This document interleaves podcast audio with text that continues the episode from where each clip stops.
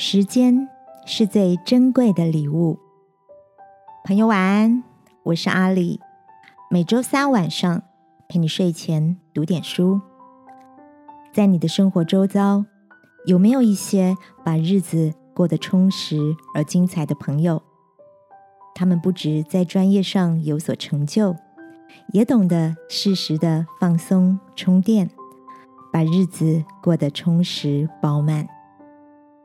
今晚要跟你分享的这本书叫做《麦肯锡时间分配好习惯》，带领读者向世界顶尖的气管顾问公司学习如何高效率管理宝贵的时间资源。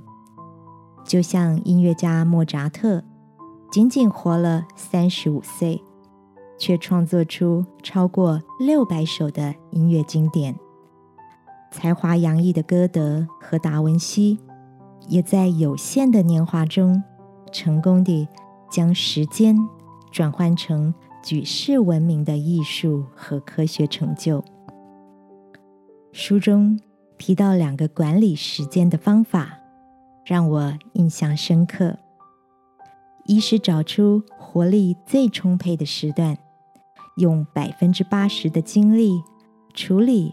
百分之二十最重要的事，这个概念就是意大利经济学家帕雷托的巴尔法则。第二是按照重要程度依序列出隔天要做的五件事，然后在一天开始时就专注的完成它。亲爱的，你是不是也跟我一样？常被手机或其他无关紧要的事转移了原本的专注力。圣经告诉我们，耶稣从三十岁左右开始离家传道，直到被钉十字架时才三十三岁。在这三年里，他把握时间与门徒一起传福音，用生命影响了。更多的生命。今晚，一起在祷告中求天父赐下谨守的心，让我们懂得爱惜光阴，用智慧与人交往，将时间转换成一段段精彩而独特的旅程。亲爱的天父，感谢你赐下时间这份珍贵的礼物，求你保守我。能善加运用它，创造出你所喜悦的生活。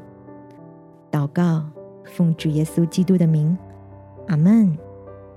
晚安，好好睡。祝福你，每一刻都活在爱和喜乐中。耶稣爱你，我也爱你。